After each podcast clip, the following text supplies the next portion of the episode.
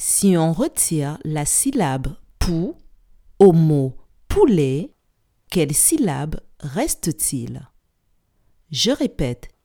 Si on retire la syllabe pou au mot poulet, quelle syllabe reste-t-il?